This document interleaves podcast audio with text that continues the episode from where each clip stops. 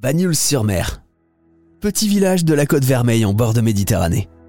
Un lieu chargé d'une histoire riche, intimement liée à la mer. C'est d'ailleurs ici que des chercheurs du CNRS et des étudiants de Sorbonne Université passent leur temps à étudier la biodiversité marine, pour la protéger et aider à la préserver. Et c'est également ici qu'on peut visiter un aquarium pas comme les autres, un aquarium scientifique.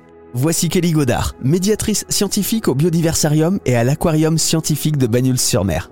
Alors Kelly, ce qui est original dans cet aquarium et ce qui peut surprendre, hein, c'est que derrière les vitres, on voit pas que des poissons. On peut aussi voir des hommes, des chercheurs, des scientifiques. Exactement. Donc déjà, on voit des poissons, on voit des invertébrés, on voit plein de choses. Mais aussi, on a des vitrines où on voit des chercheurs qui peuvent travailler dans le laboratoire. On voit des parties de recherche comme euh, des centres de culture d'algues. On voit des microalgues, donc du phytoplancton. On voit aussi le plancton d'élevage par transparence à travers des vitres. Et donc, on voit ces chercheurs qui travaillent dans le laboratoire. Ouais, on a vraiment l'impression de faire partie intégrante euh, de la science qui est euh, au service de la biodiversité hein, dans cet aquarium puisque euh, des études sont menées pour mieux préserver par exemple le corail.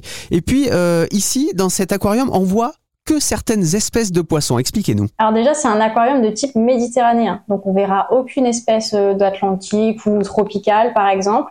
On voit alors typique du coin. Là ici, on est à Bagnous, donc on peut voir des sards, des mérous, les mérous qui est donc une espèce protégée. On voit des corbes aussi qui est une espèce protégée.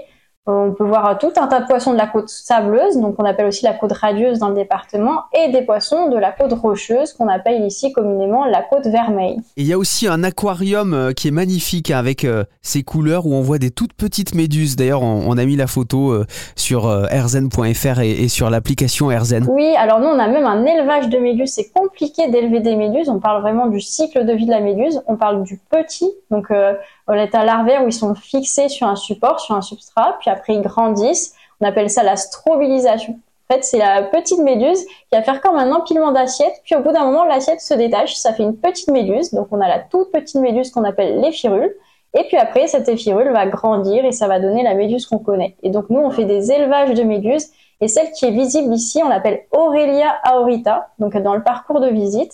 Et Aurelia aurita, pour la signification en latin, ça veut dire oreille dorée. Et par transparence, en fait, on voit l'intérieur qui sont les gonades, donc l'organe de reproduction qui apparaît en doré à l'intérieur. Et du coup, c'est pour ça qu'on l'appelle comme ça. Alors ici, à l'aquarium scientifique de Banyuls, dans le biodiversarium, euh, on met aussi l'accent sur la flore marine qui est... Euh, très très importante. Oui, exactement. Là, c'est très important même d'en parler. On sensibilise le public par rapport à ça c'est l'herbier de Posidonie. Donc l'herbier de Posidonie, ce ne sont pas des algues, et ça on le précise bien, ce sont des herbes, donc des herbacées qui vont faire des fruits dans l'eau, des fleurs dans l'eau, et qui elles vont capturer du coup le, carbone et surtout vont produire énormément de dioxygène. Mmh. D'ailleurs, 25% des espèces de Méditerranée donc vont vivre aux abords de ces herbiers de Posidonie, ce qui est quand même énorme, 25% des espèces. Et donc ça produit beaucoup, beaucoup d'oxygène. Donc c'est important et c'est un lieu de refuge, de reproduction pour, euh, pour Si vous voulez voir un aquarium différent, un aquarium scientifique, engagé